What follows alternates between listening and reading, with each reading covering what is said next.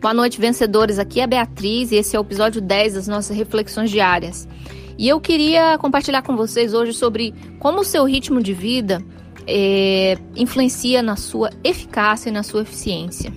E para te dar esse exemplo, para falar sobre esse tema, eu quero te dar um exemplo de quando você, por exemplo, acorda frustrado, irritado, pega o carro e sai de casa. Você vai perceber que geralmente as pessoas estão com essa energia negativa acumulada, elas vão descontar no carro e elas vão provavelmente acelerar, andar um pouco mais rápido. E assim com as outras áreas da vida da gente. É, quando a gente tem emoção intensa demais é, ou energia acumulada, isso vai se revelar na questão do acelerar do nosso pensamento, o acelerar da nossa fala. Queremos tomar decisões mais rápido, queremos fazer, fazer, fazer e temos uma tremenda dificuldade de descansar e desacelerar.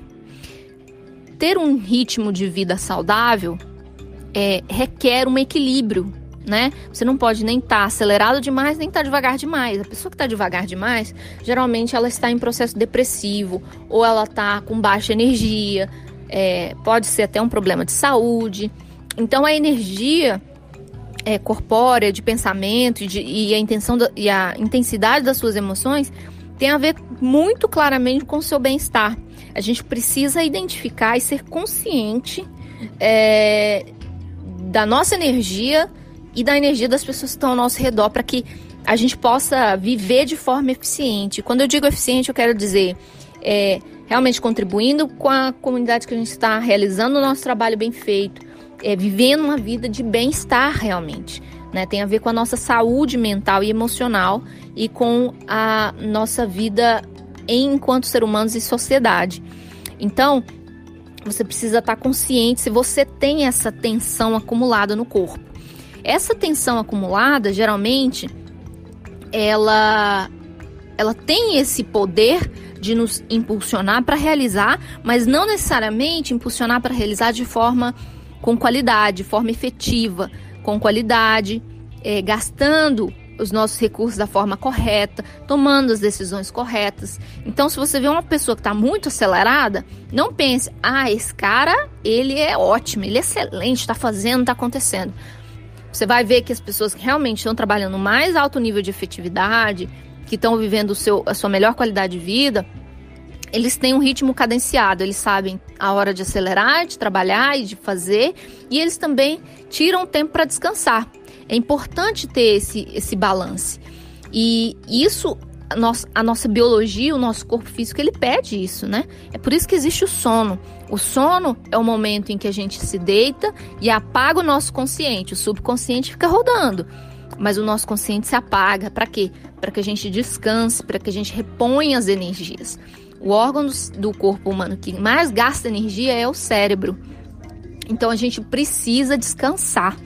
É, a, o sono também nos ajuda a memorizar as coisas, do que aconteceram durante o dia. É, ele nos ajuda a regular as funções biológicas do nosso corpo.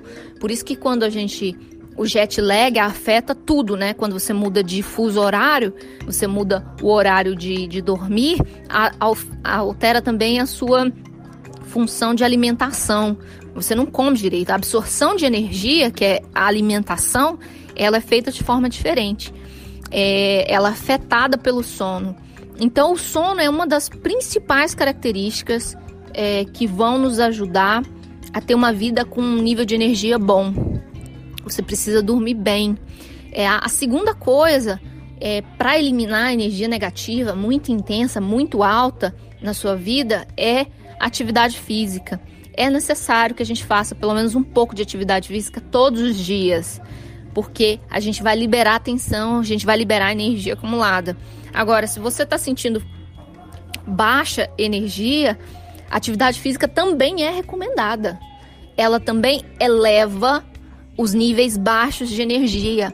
Então, a atividade física é um regulador, ela abaixa o nível de quem está muito alto e ela eleva o nível, o nível de quem está muito baixo. Ela é um regulador. Além disso, nós temos a alimentação.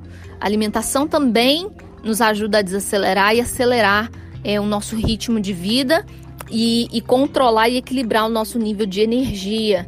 Por isso, se você come doce demais, chocolate, por exemplo, ou se você é, come é, sal, isso vai afetar no, na sua produção de hormônio, na sua produção de hormônio, na sua, no seu regulamento do seu organismo, e isso vai afetar no seu nível de energia. Por isso que tem gente que sofre para trabalhar, sofre para ter energia, tem energia e, e, se sente energizada apenas algumas horas por dia, né?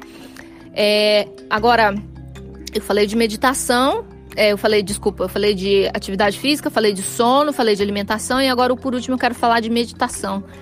Meditação é outra atividade que nos ajuda a regular a intensidade da nossa energia, porque a, a energia é regulada né, pelo funcionamento cerebral. Quando a gente entra num profundo é, processo de concentração e, a gente consegue absorver e entrar realmente no, no estado de flow da meditação, é, os nossos níveis de energia vão ser equilibrados. Então, se você não medita, é, eu te indico a aprender a meditar, mesmo que seja um simples exercício de meditação, de respiração, todos os dias, 5, 10 minutos, isso vai te fazer uma diferença tremenda na sua vida.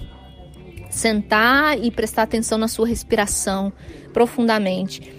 Outra coisa, é, se você não sabe meditar e quer aprender a meditar, quer entender como funciona a meditação, é como aplicar ela na sua vida, porque meditação não é me sentar simplesmente fazer um mantra. Você pode meditar de outras formas. Você pode meditar enquanto se alimenta, você pode meditar enquanto caminha, você pode meditar fazendo atividades do seu dia a dia. É, você pode meditar para evitar crises de estresse e de ansiedade. Isso a gente ensina no curso de mindfulness que a gente tem no, no, nosso, no nosso site mentalidadecrescimento.com. Se você não conhece, está convidado a conhecer. Então é isso aí, gente. Essas são é, as atividades que você pode fazer para tentar regular a sua, para tentar não, para conseguir regular o seu nível de energia, tá ok? É, fica essa dica, essa foi a reflexão de hoje. Se você gostou, é, acha que tem alguém que, que precisa, compartilha com o seu amigo, com o seu colega, com o seu familiar, tá ok? Chama ele, convida ele para participar do nosso grupo e a gente se fala amanhã. Obrigada pela atenção. Até!